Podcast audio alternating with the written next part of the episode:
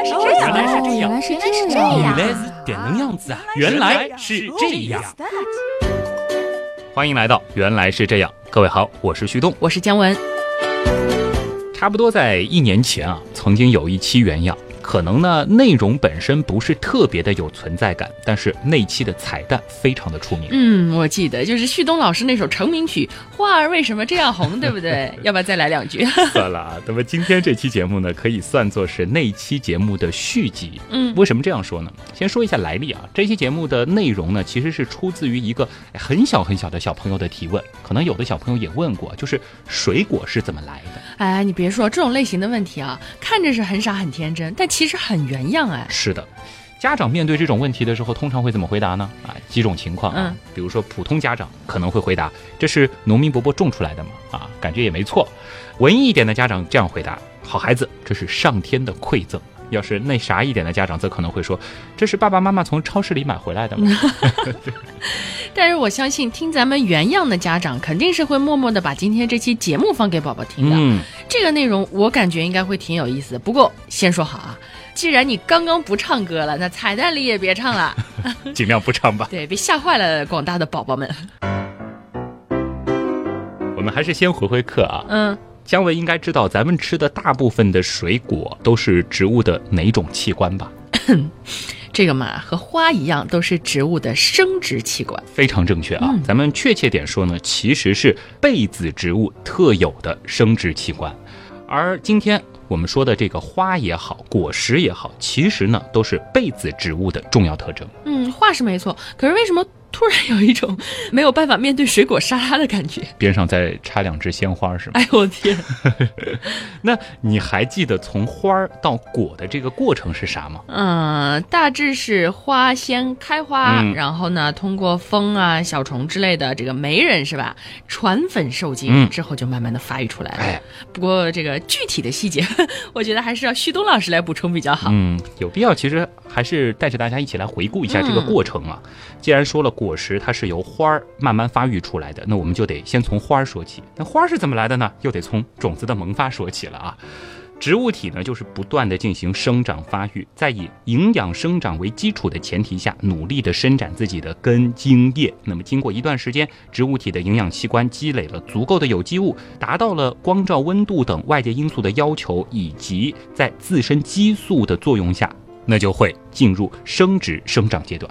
这个时候啊，一部分或者是全部的茎端分生组织是不再形成叶原基和叶芽原基，而是形成花原基或者是花序原基。哇，你一下子说了好多原基，这都什么呀？原来是这样的原啊啊，基础的基啊，原基呢是指植物当中的一种以后会发展成一个专一的组织器官或躯体一部分的细胞基团啊。叶原基以后就会发展成叶子，花儿原基以后发展成花。顾名思义啊，我们可以理解为呢，它就是未来的叶子或者是花絮啥的基础。嗯，我还以为是植物里的各种好基友呢。你要这样理解也可以啊。前面提到的这个过程呢，其实是植物个体发育当中的一个重大的转变啊，里面呢其实包含着一系列极为复杂的生理变化过程。开始的时候呢，茎端生长锥表面的细胞会加速分裂，生长锥中间部分的细胞分裂慢，细胞变大，出现大液泡。在此之后呢，表层细胞会由外而内的形成好几轮的凸起，然后呢，再由这些凸起分别发展成花的各个部分的原基。虽然不是很明白，但是听起来这个分生组织的作用好像蛮大的，嗯可以形成那么多不同的东西。哎，分生组织呢，其实是指的是植物体一定部位当中具有持续或周期性分裂的细胞群。那么这个分裂出来的细胞呢，会长大成为具有一定形态特征和生理功能的细胞，不断补充到植物体的其他组织里。比如说根的根尖儿啊，我们伸一根手指来比喻根尖的话，这个指尖的部分呢，对应的是根冠，下一节呢应对的就是。下一节对应的就是分生区了，那么再下一节则对应的是生长区，而我们手掌部分对应的这个细胞停止生长，它呢是拥有能够吸收养分的根毛的成熟区。分生区的分生组织，一方面呢补充到生长区之后，细胞体积会增大，沿着根的长轴方向伸长，就会推动根尖在土当中穿梭了。另一方面呢，它又会补充到根冠，使得在最前方与沙粒不断摩擦遭到破坏而死亡脱落的根冠细胞拥有源源不断的生力军啊，这个是一个可以说是新兵训练营吧。嗯。而位于茎的分生组织呢，它就会使得茎伸长增粗。那么也正是由于分生组织的存在，植物呢才可以持续不断的生长。哈哈，听起来好像说的是我们这些热情参与到节目各个环节的可爱刀友们，有没有？他们也给这个节目注入无穷的新力量。哎，这个比喻倒是非常的恰当啊。我们继续说回到花儿，花原基或是花序原基继续生长。然后呢，就等着花朵绽放了。这个时候呢，发育成熟的雌蕊和雄蕊就要经过不同的媒人们帮忙，来完成传粉这件花生大事儿了。哇，我知道，接下来应该要说的就是果实宝宝是如何诞生的了。今天呢，我们倒不妨从微观一点的角度来说一说果实宝宝它诞生的这个细节。嗯，大家应该都知道，像我们人类都是由一个精细胞和一个卵细胞结合之后啊，这个胚胎逐渐逐渐发育出来的。但是今天我们要说的被子植物呢，它比较有趣。当亲和的花粉落在雌蕊的这个柱头的时候啊，柱头上包含的像是水、糖、各种各样的酶等物质的粘液呢，就会把它给粘住，在促进花粉萌发的同时，防止花粉因为干燥而死亡。因为花粉里面有重要的遗传信息，通过吸收水分，并且在酶的作用下，这个花粉粒的内壁呢。就会朝萌发孔突出，形成一条长长的花粉管，从柱头经过花柱进入到花里的子房，那么到达胚珠之后呢，还会伸进胚囊，再然后呢，就会把花粉里面所携带的两个精细胞，还有其他的内含物注入到胚囊里。我没听错吧？一个花粉里面竟然是有两个精细胞，对，也就是说之后他们是要兄弟反目、相爱相杀的去争夺那个唯一的卵细胞吗？诶，这个不必担心啊。啊，到了这一步呢，这两个精细胞啊，它都会有自己的归宿啊，不像我们人或者是动物那样。这也是被子植物在生殖方面和我们最大的不同了。这两个精细胞中的一个呢，它的确会去找卵细胞结合。这就会形成将来发育为胚的核子，而另外一个精细胞呢，则会跟两个集合或者是一个次生核融合，形成会发育为胚乳的初生胚乳核。而这种被子植物特有的生殖现象呢，有一个专有名词，就叫双受精。哇，这个双受精高级了！可是这对于被子植物来说有什么好处呢？一方面呢，精细胞和卵细胞的融合形成二倍体的核子，这个呢就恢复了各种植物原有的染色体数目，保持了物种遗传的相对稳定性。同时呢，通过爸爸妈妈。本来就具有差异的遗传物质重新组合，使得核子具有双重遗传性。这既加强了后代个体的生活力和适应力，又为后代当中可能出现的新的遗传性状、新变异提供了基础。这个好像和我们动物也差不多嘛。那另一个精细胞干嘛呢？这个就特别了啊。另一方面，刚才提到的另一个精细胞，嗯，它和两个集合或者是一个次生核融合，最终呢就会形成胚乳。这个胚乳啊，同样也是结合了父母本的遗传特征，生理上呢更加的活跃，而且更适合作为新一代植物胚胎期的养料。这些养料它会在胚的发育或者是种子萌发的过程当中被吸收掉，这样一来呢，就可以使得子代的变异性更大，生活力更强，适应性也更加广泛。这其实也是为什么后崛起的被子植物如今能够制霸植物界的一个重要的原因。哇，怪不得许多植物啊都能在农业或者是园艺工作者的选育之下，短短千百年的时间就能有那么多变化。是，原来它们是自带超强的变异属性哎。没错，那么双受精作用它的生物学意义其实也是植物遗传和育种学的重要理论依据啊。刚才说的胚乳，感觉是不是很有营养、很好吃的样子？这必须好吃啊！你想，胚乳它的这个储藏物质是什么呢？嗯，比如说碳水化合物、蛋白质、半纤维素、脂肪、油脂，光听上去就很丰盛，很有能量。其实呢，我们吃的主要的几种粮食，比如说水稻、小麦、玉米等等，我们看中的就是它的胚乳部分。不过呢，被子植物这个家族实在是太大了，所以胚乳的成分以及含量等等啊各不相同。今天呢就先不展开了。嗯，感觉又有一个坑。对了，还有一个小问题啊，你前面说了那个亲和的花粉落在雌蕊的柱头时，意思是植物对留在柱头的花粉还有选择性？当然啦，只有能和柱头的生理生化作用相协调的花粉粒才可以最终萌发，并且只有和卵细胞生理生化作用相适应的精细胞才可以同卵细胞进行融合。否则，你想，花园里万紫千红的各种植物的花儿，它们怎么会知道落到雌蕊柱头上的那个花粉是来自门当户对的那一朵呢？哎，说的也是啊。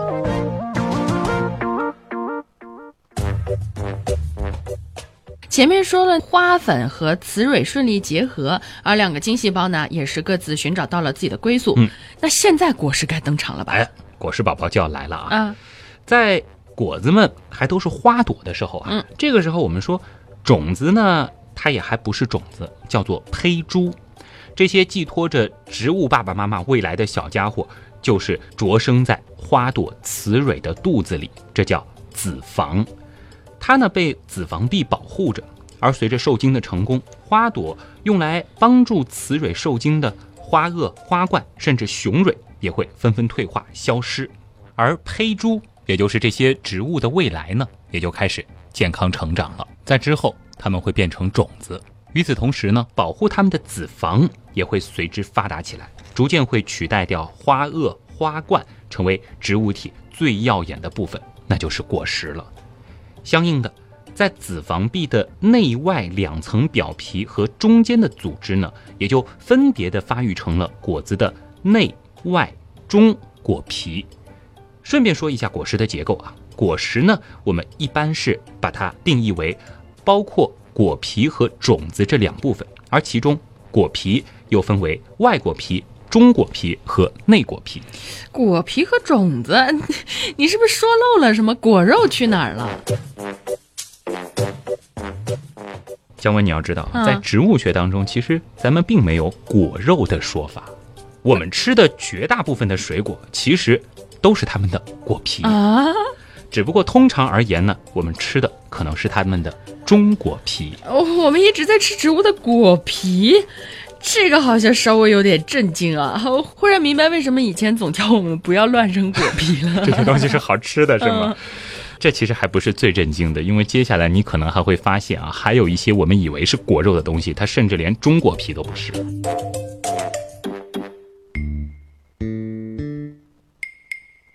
如果说我们要来理解一个标准果实的结构，这个时候最适合的例子呢，应该是桃子。嗯，它很典型啊，桃子肉呢就是它的中果皮，这个呢就是从子房内外壁之间的组织发育出来的，它也是起到了吸引像是我们这样的取食者的重任啊，嗯，就逐渐的肉质化成了肥美多汁的桃子肉啊，这个算得上是典型的果肉了。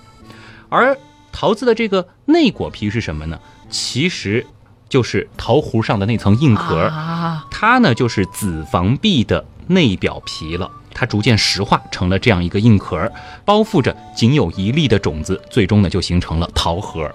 而这个外果皮，大家一定剥过桃子皮啊，很少有人会把桃子皮连着吃。嗯，那也就是之前子房壁的外表皮。所以我们吃的果肉其实都是中果皮吗？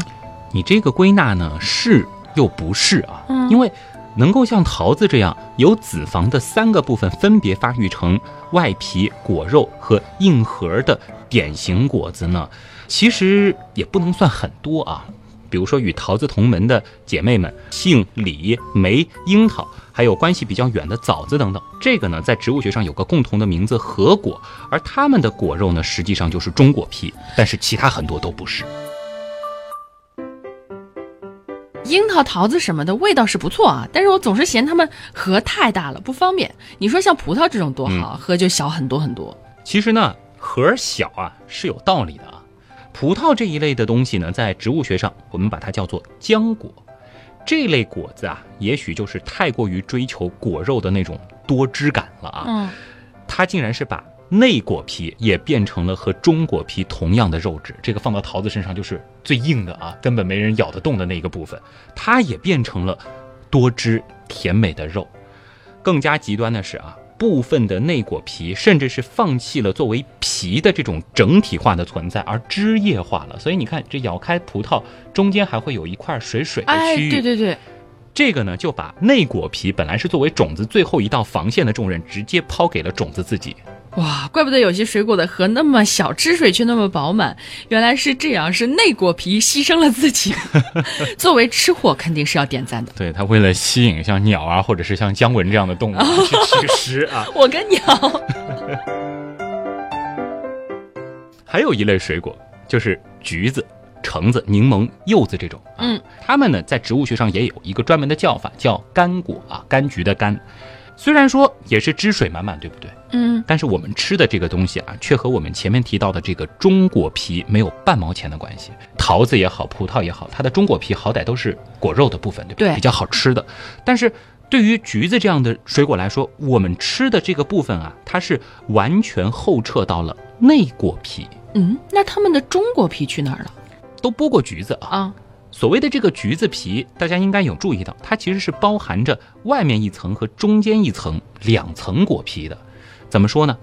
子房外壁它发育成的这个果皮呢，依然是担当着外皮的角色，只不过呢，多了许多的油细胞参与其中。而中果皮它的变化就大了，本来应该是作为果肉存在的中果皮啊，在干果当中，它是沦落成了外皮的一部分，是什么呢？就是向内逐渐疏松，我们叫做橘络的东西，像网状的那啊，个，就可以剥下来的那个吗？哎，一条一条的，变成了这种寡然无味、被剥开之后扔掉的部分。可是如果我们所说的这个橘子肉是内果皮的话，那橘子瓣上还有一层皮啊，这又是什么呢？这个呢，就是内果皮了。大家应该能注意到啊，每瓣橘子里其实通常都有核。为了这些种子呢，橘子的内果皮啊，它随之就分散成了许多的小隔间，也就是子房室。每一室当中呢，都包含了几粒种子，而内果皮向内生长出来的这种线毛，就变成了肉质的汁囊，而这变成了我们扔进嘴里的橘子瓣。结果橘子最好吃的部分其实是内果皮向内生长的毛。线毛就是这样啊。那那个最经典的水果苹果呢？嗯苹果皮下面的难道也是一些奇奇怪怪的东西吗？苹果、梨啊，这个很像，对吧？啊，这一类就更有趣了。植物学上呢，管它们叫梨果。嗯，梨果的果实呢，它不是由子房独立形成的，围绕在子房外面的花托啊，它竟然也跟着子房一起发育，变得多汁可口，最终呢是成了果肉的大部分。而我们扔掉的这个梨核或者是苹果核，反而大部分是子房变成的果皮以及里面的种子。感觉我们一直以来吃的都是假苹果、假生梨啊。是的啊，吃的是跟着子房一起发育的花托。它们的这个子房从花期开始就一直躲在花托的怀抱里，以至于随着果子的发育，花托和子房呢是愈合在了一起，连外果皮和果肉呢都是二者共同肉质化形成的，再也没有办法区分你我了。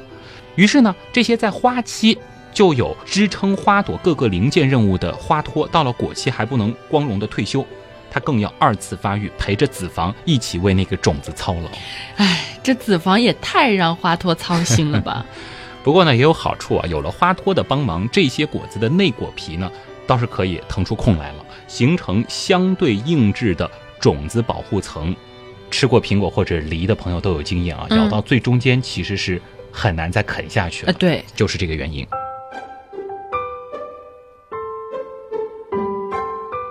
那么和梨果类似啊，西瓜这样的瓜类，我们叫它胡果啊，夸奖的夸边上一个西瓜的瓜啊，嗯胡果，它呢也是下位子房，也就是说子房从花朵时期就一直躲在花托的怀抱中，直至两者愈合。但是呢，各种官儿们的花托可能是想得比较开啊，它呢是并没有掺和到果肉的形成，而只是和外果皮一起发育成了果子的硬皮啊，就西瓜外面硬硬的这一层。嗯，把吸引取食者的这个任务呢，就还给了里面的那两层果皮。感觉其实和葡萄那些浆果型的有点像哎。哎，不过呢，也有一些不一样啊，就是瓜儿们的花朵时期啊，子房壁上呢还有一团凸起的专供胚珠在它的这个上面着生，并且汲取营养的东西，我们管它叫胎座。其实呢，所有的果子们都有胎座这个家伙，只不过在别的果实当中呢，它们都很低调。但是在胡果这一类的果子里啊，就比较特别了。胎座这个本来很不起眼的配角呢，它是得到了展示自己的机会。西瓜呢，其实就是胎座发育的一个极致。吃西瓜的时候，其实有一个部分特别特别的好吃，吃货们管它叫西瓜的灵魂之所在，就是那个脆美沙甜的瓜瓤，其实呢就是果期的胎座。另外，比如说哈密瓜，嗯，它里边最甜的那个部分，但是往往因为裹着种子啊，往往就被扔掉了。对，嗯，这个呢其实都是胎座。补充一下，除了西瓜。火龙果的那个食用部分也是肉质化的胎座。哎，那我又想到一个，嗯我超级超级喜欢的草莓又是什么情况？实际上，草莓更毁三观啊！啊像刚才的西瓜啊，好歹它的那个中果皮还是能吃的啊，胎座更好吃而已。草莓，我们所吃的味美的果肉啊，根本就不是草莓的果实，嗯，而是它膨大的花托。它们呢，本来只是为花瓣儿提供一个附着生长的平台，然后呢，被草莓改造之后就成了绝妙的诱饵。而我们通常以为是草莓的种子的那个在草莓表面的那个小颗粒，啊，那些小芝麻。这才是草莓真正的果实，啊，只不过是没有肉质化的子房们发育成的小果，我们叫它瘦果。吃了会瘦的果吗？那以后吃草莓就只吃上面的籽好了。比如说以后跟别人开玩笑说，哎，给你吃一盆草莓的果实，嗯你就可以把那个小籽儿摘给他，那我可真有时间，我还得在那摘那个东西。这样的人会瘦啊。叫瘦果呢，只是因为它没有肉质化。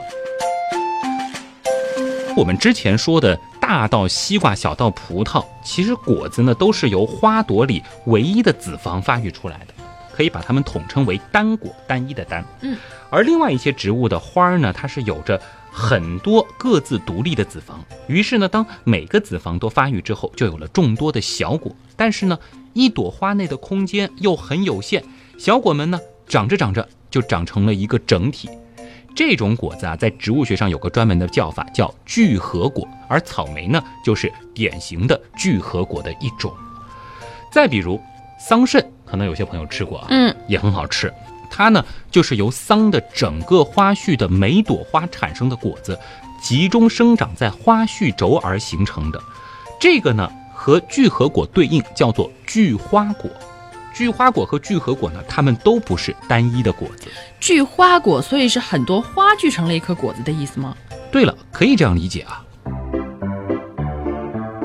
无论是单果还是聚合果呢，它都是每一朵花发育成一颗果子，而这个聚花果呢，则是一个花序上的若干朵花，大家一起挤啊挤，挤出了一颗果子。因为涉及到了整个花序，所以呢，花序中连接各个花朵的花轴，它就不可避免地参与到了果子的组成中来。除了桑葚，最明显的是什么呢？菠萝。哦，菠萝呢，它其实就是由一串小花儿发育而成的。它吃的这个部分呢，就复杂了，涉及到了花序当中的花轴、苞片，还有小花的子房，通通肉质化愈合在一起。而每朵小花的花瓣和花萼则硬化，并且彼此嵌合，组成了菠萝坚硬的外皮。前面说的这个桑葚呢，它的花轴倒并不发达，而它的这个食用部分是由小花们的肉质花萼组成的。倒是无花果，不知道有没有朋友吃过啊？它的吃的这个部分呢，和菠萝就有点像了，只不过呢，把所有小花包起来的那个碗状的结构，实在难以担当花轴这个名号吧。哎呀，一会儿吃果皮，一会儿吃胎座，一会儿吃花托，好啦，这回又开始吃什么花轴了。啊，还有更诡异的，很多南方朋友喜欢吃的荔枝。嗯，荔枝有硬硬的外皮，然后还有甜美的果肉，里面还有硬核，感觉是和桃子差不多呀。这难道不是标准的核果吗？脑洞太大，休息一下。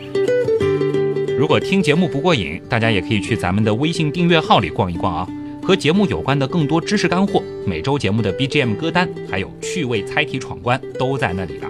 微信订阅号搜索“旭东刀科学”，旭是旭日的旭，东是山东竖着写，刀是唠叨的刀。其实你打“旭东刀科学”的拼音也是可以直接搜到的。荔枝难道不是标准的核果吗？事实上呢，荔枝的食用部分它不但不是典型的果肉，而且从某种角度来讲，甚至已经开始脱离果实的范畴了。其实呢，荔枝它的所有果皮啊，就是外中内，嗯这三层果皮一起组成了我们通常就直接剥掉的外皮的部分。嗯，那是不是胎座呢？胎座之所以是胎座，这是因为上面着生着种子，而荔枝肉呢，却偏偏在种子与果实连接的地方出现了空缺。显然，晶莹剔透的这个我们以为是果肉的东西，它也不是胎座。到这里啊，子房所有的部分都已经被排除了。嗯，那么再往里是什么呢？可能有朋友能够想到啊，我们前面也提到，就是胚珠。胚珠的发育呢，可以说是植物最复杂的过程之一了。荔枝的这个胚珠呢，更加的特殊。它们发育的时候啊，它的外边还会有一些附属物跟着一起肉质膨大，这个就是荔枝那个透明味美的果肉了。它都不能叫果皮了，而可以称作是荔枝的假种皮啊，种子的种。其实吧，我也一直以为我是一个爱吃水果也了解水果的女子，现在我是真不知道我以前吃的都是些啥玩意儿。反正好吃就行了啊！只要记住，说喜欢吃什么水果的果肉的啊，嗯那一看就是外行了。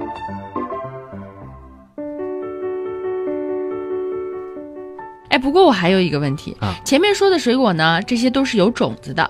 草莓我们现在也知道，它的种子或者说是果实就是表面那些小籽。嗯，那香蕉呢？哎，好像没有看过香蕉的种子哎。还有那个椰子也是，打开来以后里面只有椰肉，还有椰子汁，都没有种子啊。观察的很仔细啊。先说香蕉，嗯，其实呢，原来野生状态下这个香蕉啊是有籽的，而且很大也很硬啊。网上其实还是能够搜到这样的图片的。有的植物在自然状况或者是人为操控下呢，它可以不经过受精，子房也可以发育成果实。那么像这种形成果实的情况呢，我们叫做单性结实，而这种果实里呢，它就是不含种子的。香蕉呢，就是拥有这个技能而被大量培育的无籽果实啊。其实香蕉大部分的香蕉我们吃到的都是无性繁殖出来的。哦，当然，香蕉的这个故事呢，其实很精彩啊，有机会和大家再说吧。好因为好，曾经享用过的一种香蕉，后来灭绝了。现在的那个香蕉好像也挺危险。知道我为什么笑吗？嗯旭东老师又挖坑了。那椰子又是什么情况呢？椰子也挺好玩的啊。其实我们常看到的椰子啊，尤其是那个棕色的，上面有毛毛的那种东西的，这个呢是去掉了外中果皮的果子啊。坚硬的壳呢是椰子的内果皮，像一层膜的这个种皮是紧贴着内果皮，而椰肉和椰水呢就是它的胚乳。它的这个胚呢，其实就长在那三个小眼的其中一个的下面啊。仔细看过椰子吧，就是有点像个保龄球一样的，嗯有三个小眼睛啊，其中有一个下面就是它的胚了。啊，整个椰子啊，它本身就是一个超大型的种子。原来是这样，我就说我怎么没有见过种子在里面，长这么大一个，还层层包裹起来，也真的是挺奇特的、哦。哎，那么说到巨大啊，不得不提一下塞舌尔群岛上的副椰子了。它们的这个种子有四十多厘米长，近三十斤重。哇哦，椰子的这个种子长成那么大啊，这么结实是有它的原因的。嗯因为椰树呢，它是利用水，确切的说是利用海水来传播种子的。它们的种子其实都是航海高手。于是乎，疏松而富含纤维的外中果皮就可以使得它们漂浮在水面，坚实的内果皮呢就防止水分的侵蚀，而内部的胚乳呢就确保了有足够的养料提供胚的发育。当它们登上沙滩，即使在咸水环境下，也可以正常的发育。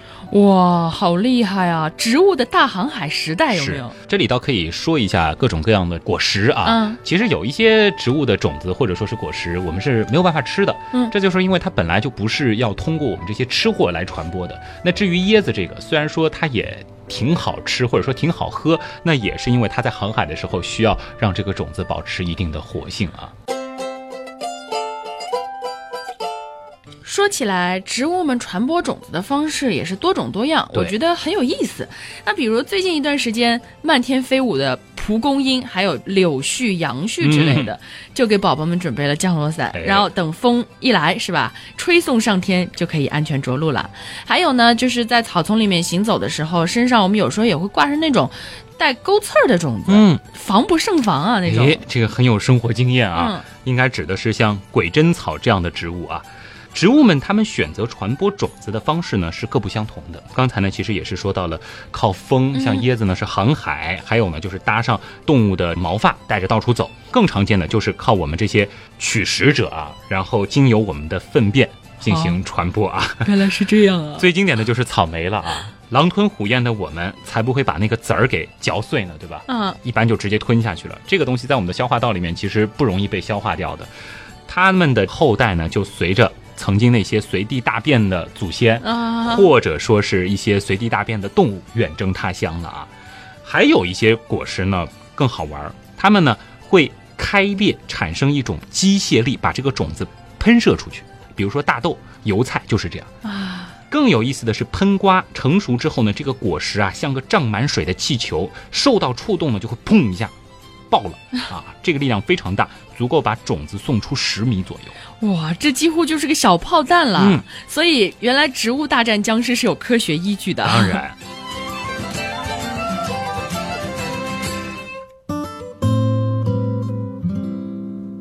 我忽然想到了一个可怕的问题。嗯，你说许多动物的主要粮食都是来源于植物，对吧？对。那如果说有一天爆发了植物界的瘟疫，植物们发育不良，甚至是大量死亡了，那时候会不会是我们的末日啊？你描述的这个情况真的很像是《星际穿越》里的一个场景啊！啊、人类的那些主要粮食作物集体感染上了让生物学家束手无策的枯萎病而死亡，这就造成了粮食短缺和各种环境问题，从而呢把人类逼上了太空。嗯那么枯萎病真的那么可怕吗？其实它是有来历的啊。所谓的枯萎病呢，指的是植物的叶、茎、花，甚至是整株发生结变、干枯的症状，导致无法收获或者直接死亡的情况。历史上曾经就出过著名的，像是水稻条纹叶枯萎病、烟草枯萎病等等。那么导致枯萎病的病原体呢，它主要是真菌或是少数的病毒和细菌。另外，在农业上有个非常著名的，号称香蕉艾滋病的香蕉枯萎病。前面其实预告过一点啊，嗯，一旦感染呢，就会迅速蔓延，造成大面积的香蕉绝收。这个呢，就使得果农遭受巨大的损失。最可怕的一次植物疫情呢，是在1845年到1850年间发生的爱尔兰大饥荒。当时呢，由于爱尔兰唯一的粮食作物马铃薯感染了晚疫病，短短五年间，饿死、病死和因为饥荒而迁移，导致全爱尔兰的人口锐减了四分之一。天哪，这个真的是太可怕了，嗯感觉好像这个末日危机离我们也并不遥远啊。你说我是不是得回去好好的储备一些备用口粮，做好一切准备？是该买套房，然后里面全部塞满粮食吗？对啊，然而现在有套房是吧？对，现在买房。也没有那么夸张啊。嗯刚才其实也说了，爱尔兰大饥荒它为什么当时那么惨重呢？主要的原因是在于他们过于依赖单一的作物。另外要和大家说的是啊，早在二十世纪的二十年代啊，其实当时大家就已经未雨绸缪了，为了应对可能出现的这种大饥荒、世界末日。那个时候，前苏联的科学家尼科莱瓦维洛夫呢，就提出了要建立种子银行的设想。他呢，当时就在圣彼得堡建立了世界上第一家种子银行。假设某一天发生了什么毁灭性的灾难，幸存下来的人们呢，就可以取出存放在其中的种子，希望呢是可以重新恢复耕种。而目前呢，其实世界上已经有许多许多家种子银行正在运转。你这段话不是在安慰我吗？都为末日危机开始做准备了，这根本平复不了我的担忧，好吗？你的意思是真的就有人在准备了？对呀啊不是道听途说。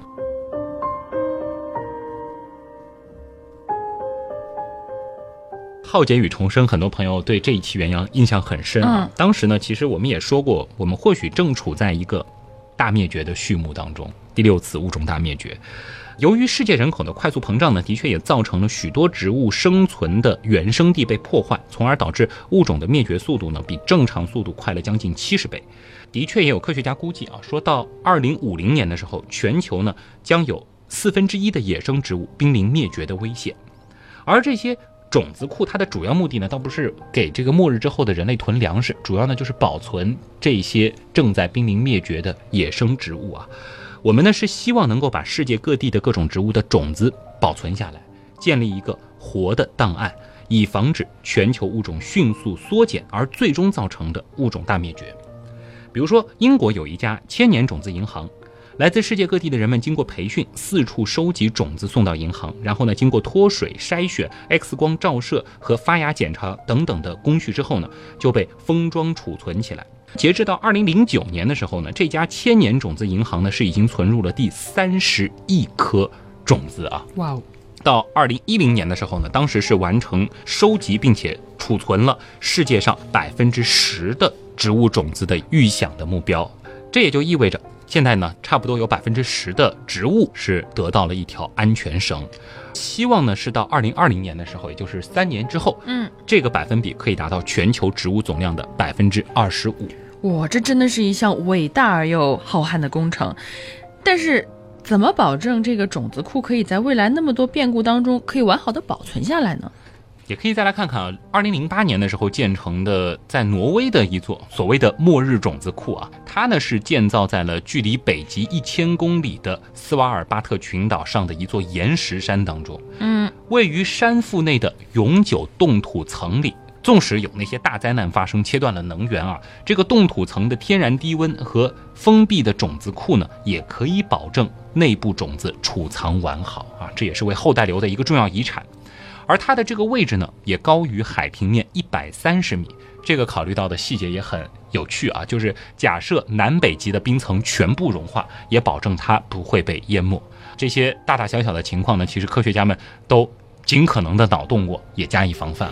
哇，真是用心良苦，我感觉又可以拍电影了。不过真的希望这不会成为人类最后的诺亚方舟吧。嗯，哎，原来是这样，就是这样。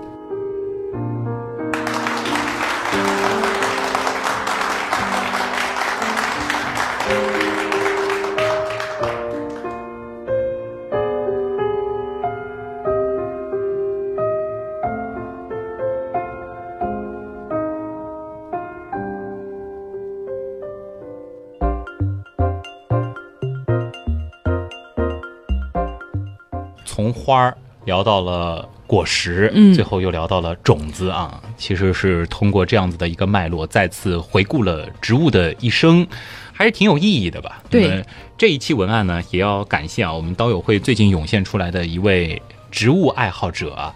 他在交给我这篇文案的背后，专门是用黑体字加粗留了一段话啊，也给大家简单的读一下啊。他说：“仅以此文向我的偶像冰封女神致敬啊，这个著名的冰封小姐。”他说：“听了女神的文案呢，是燃起了我了解植物的热情，那么并且希望能够让大家对环境问题有所警惕。”他说：“大灭绝时代或许并不是一个玩笑。”另外呢，他也补充了啊，就是由于自己是边学习植物边来写作的，所以呢，希望能够有更多的指正。那么我拿到这篇文案的时候呢，其实也是看了一下，大部分的叙述还是非常严谨的啊，也帮他补充了一些资料。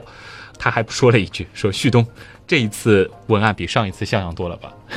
的确是像样多了。等待旭东老师的点评和夸奖，来吧，旭东老师。上一篇文案其实是《蜂王传》的一部分，嗯但是因为上一篇文案很简单，就是只有一页半，我没有记错的话，应该就是这样子一个体量的 A4 纸，等于说《蜂王传》我是用了它其中的几片知识放到了完整的一个构架当中啊，嗯这个所以严格意义上呢，它只是文案的一个参与者，但这一次呢，它的创作部分的这个占比就超过了五千字哎呀，还是比较成熟了，能够看到瘦子的成长，我们也是很高兴啊。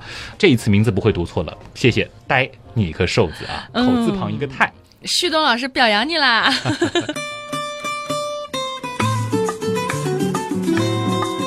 在我们的刀科学里面，其实瘦子同学最近也写了几篇跟多肉相关的文案啊，嗯也是很受大家的喜欢。嗯，还真是潜心钻研在植物学对，当中。其实真的是对植物感兴趣了，我觉得也挺感动的。等于说是我们的节目激发了大家的兴趣，嗯然后他逐渐逐渐就从一个爱好者变成资深爱好者了。我们好正能量哦。嗯，非常正能量啊。那么，如果说大家也想成为原来是这样的文案撰稿人的话呢，嗯其实也可以通过加入原样文案组的方式，你可以分享你想做的这个选题，也可以和文案组的一些大神来交流写文案的这个心得。当然，放心，你的文案到旭东这一关绝对不会。啥都不改，直接拿来就照读的啊！对我其实也会花上差不多你撰写文案的等量的时间，来对这个东西进行节目化的改编以及严谨性的一个考据。我可能还会顺手再补充一些私货进去。总之，欢迎大家来投稿啊！嗯原样的发展离不开大家。最后呢，还是要照例打广告。嗯，首先是微博，对，新浪微博搜索乖乖猫仔君，“君”是细菌的“君”，嗯。这是姜文女侠的微博，直接搜“旭东”，嗯。啊，旭日的“旭”上面一个山，下面一个东，就是我的微博了。另外呢，记得关注微信订阅号“旭东刀科学”。每周六的时候，其实我们都有和节目内容相关的推送，以及关于我们节目用了哪些背景音乐的详细的歌单，精确到每分每秒啊。没错。感谢原样图文组和原样音乐组给我们的支持。嗯，其他时候也会有不定时的推送。对各种各样丰富的东西啊，包括一些小游戏、小福利，都会在我们的旭东刀科学微信订阅号里。嗯另外就是旭东刀科学的百度贴吧，大家也可以在上面发问啊。有的时候我也会刷刷贴吧，来看看有没有值得回答的问题。最后要隆重推荐的还是我们的 QQ 群。其实我们的六个群。尤其是第六群开阳已经满了半个多月的时间了啊，但是因为之前有五个群了嘛，在群的发展过程当中呢，是空出来了五六百个名额，我们有移民政策。对，那么现在呢，天狼、北极、大角和织女呢已经全部满了。这一周呢，比邻和开阳还有一百多个名额。如果说大家是想加入老群的话，这几天要抓紧了。之后呢，六个老群都要全部关闭，我们就会迎来崭新的新群，有可能在下周的某一天。突然就开了啊！大家敬请期待。嗯那么关于新群的名字呢，我们下周的节目再正式揭晓吧。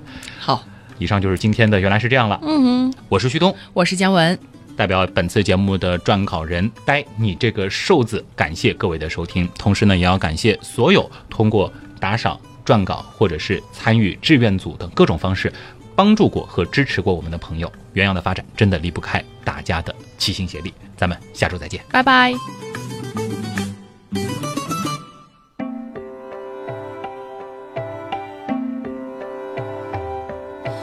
也许放弃才能靠近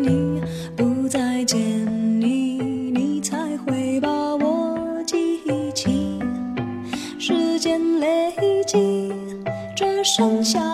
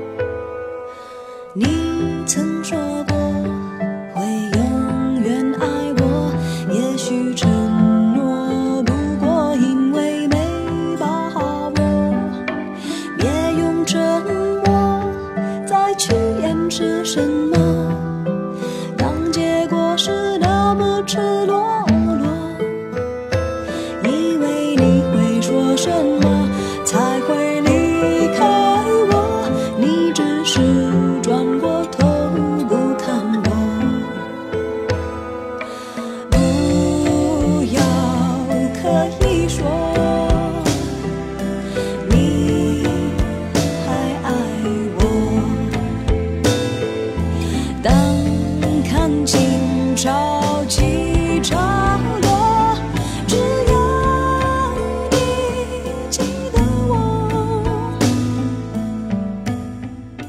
它逐渐石化成了这样一个硬壳，包覆着仅有一粒种子，里边呢就包覆着这个桃，哎，这个硬壳呢就包覆着仅有一粒的，哎，这个 bug 绕的，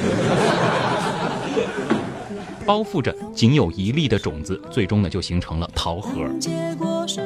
其实啊，这个核小，到底是核还是核？应该是桃核是吧？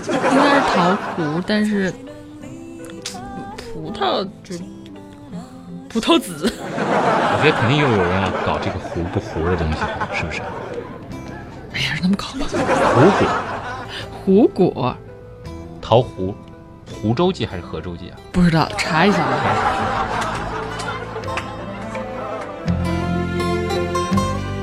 你描述的这个情况真的很像《星际穿越》当中的场景啊！哦，我没有看过。好尴尬，就当看过吧。我是卓老板，我是吴京平，我是汪杰，我是旭东，我们是科学声音。